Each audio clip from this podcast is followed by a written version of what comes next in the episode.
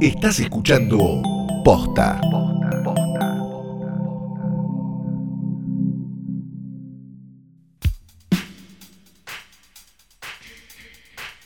Buenos días, buenas tardes, buenas noches o cuando hayan decidido darle play a esto que no es una cosa más que un nuevo episodio de Hoy tras Noche Diario, el más grande y único de podcast y uh, mi Santiago Canal.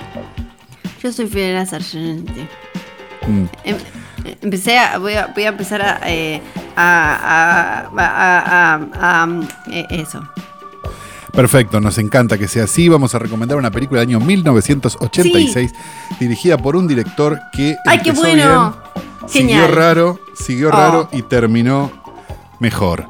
Su Ah. nombre es John McNaughton. Quizás no lo conozcan así directamente, John McNaughton. Pero John McNaughton es el director de dos películas geniales y me animaría a decir tres películas geniales. La película de la que vamos a hablar es su primera película del año 1986 que se llama Henry, Retrato de un asesino.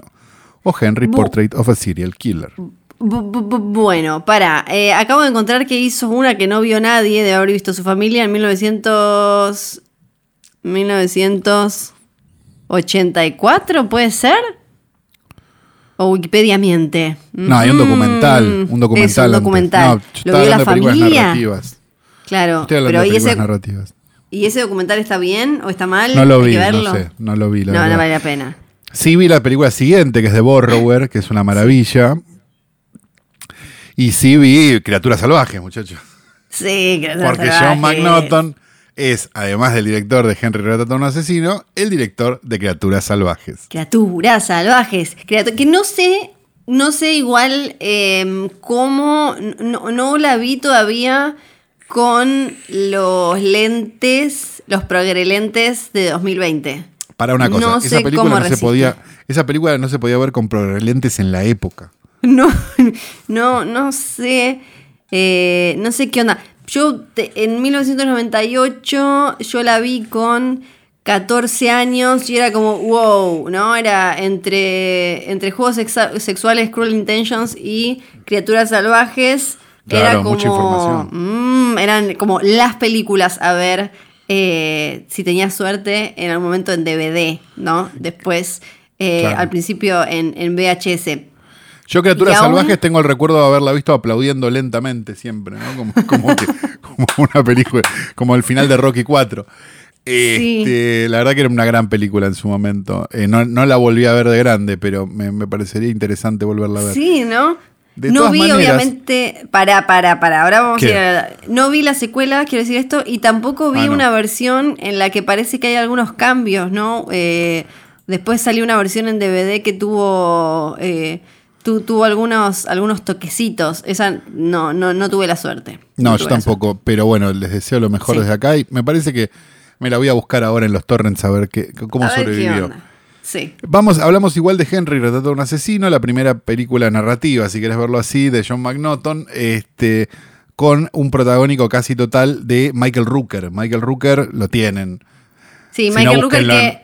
En, búsquenlo en IMDb y van a decir, ah, Michael Rooker. No, yo creo que ahora sí. Lo que pasa es que Michael Rooker tenía una, tuvo como una carrera entre medio el culto y eh, papeles medio eh, secundarios o una cara que, que podías reconocer en alguna que otra película, pero después terminó ya sí convirtiéndose en un nombre gracias a The Walking Dead y después a Guardians of the Galaxy. Yo sé que no te gusta que mencione esto, pero hoy no se puede hablar de Michael Rooker sin mencionar a Merle de Walking Dead y a Yondu de Guardians of the Galaxy. Es así. Es Bueno, así. buenísimo. Le deseamos lo mejor, pero los que, los que nos gustan las películas en serio sabemos que Michael Rooker es el de Henry, Retrato de un asesino, película que estamos recomendando en este momento. Está basada levemente en la vida de Henry Lee Lucas, digamos, este asesino que capaz no era tan asesino al final, ¿no? No sé si, si están al tanto, digamos, pero fue como fue útil a la policía durante mucho tiempo, digamos, es confesando crímenes que, que no había hecho, total era lo mismo, ya a esta altura. Sí. Entonces se había convertido como en el asesino serial más grande de la historia de Estados Unidos. Y después se comprobó que la mitad de las cosas no las había hecho él. Que sí, había matado gente, seguro, pero tampoco tanta. Sí, que hay, hay una diferencia. Parece que no, pero hay una diferencia. Y es una película que en, en su momento generó mucho bardo por el contenido, por el póster, por y, y quedó, eh, quedó todavía hoy marcada, ¿no? Medio como eh, una película problemática. Es una película áspera, eso es lo que es. Sí. O sea, es una película áspera que le chupa un huevo hacerte sentir bien y le chupa un huevo que te sientas en una zona segura, digamos. Es una película tremenda que se ve plana de imagen, que es 4-3, o sea, como millones de cosas como tipo, bueno, ¿sabes qué? Me chupa un huevo esta película, la voy a hacer igual. Y que de alguna manera eh, tiene una cosa muy interesante que es el tratamiento del, del, del off, del, del- del off cámara, digamos. De, como determinadas cosas que quizás por un tema, me animaría a decir casi presupuestario, este, se cuentan Sí. fuera de cámara. Y, y es muy interesante si, si te interesa el cine, digamos, si te interesa la narrativa. O sea, los ejemplos que, que usa la película para contar cosas fuera de cámara son fabulosos. O sea, cuenta crímenes terribles y vos lo que ves es el resultado y escuchás el audio de lo que pasó. y, y es muy increíble porque es igual de terrible que verlo, imaginarlo. Digamos, la película Sí. juega mucho con eso y me parece que, que- que lo hace de una, de una manera muy perfecta. Quizás simplemente por, por un tema presupuestario, digo, porque tampoco había guita para, para matar Es tanta una de gente. esas. Es una de esas películas en las que la, la falta de recursos de, de presupuestos disparó una, el, el potencial de los recursos creativos.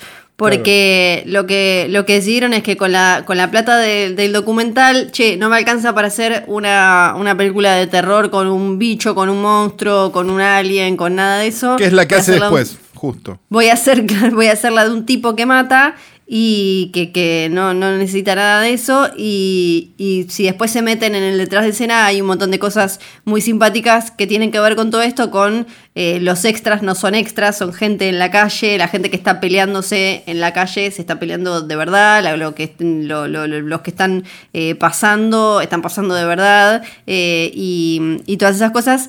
Y también está toda la historia de Michael Rooker haciendo la, la gran yo me voy a quedar en personaje y demás, que debe ser un dolor de huevos para sus compañeros, pero después siempre nos da lindas historias para, para chusmear el making of de una película. Exactamente, así que si no la vieron nunca, creo que tienen razones de más para salir corriendo ahora mismo a ver Henry, retrato de un asesino, de John McNaughton. Esto duró 8 minutos, Flor, yo me voy. Ay, pará, pero antes de eso, eh, me quedé pensando, la, la película... Me voy. Tiene cortes, porque hubo como censura y eso, tiene cortes, hay como alguna versión que hay que buscar o la, la que encontramos es la que va, ya está. No, la- ya a ¿O esta no? altura del partido creo que la que encontrás es la que va. Es la que va, es, es la que va, Sí, perfecto, perfecto, sí, perfecto. sí, sí, sí, no. Listo. Ahora sí, En otra época sí. sí, pero ahora ya. Ahora ya está, esa es la que va. Listo. Chau, chi. Chau, chi. Ah, Chau, chi. ah.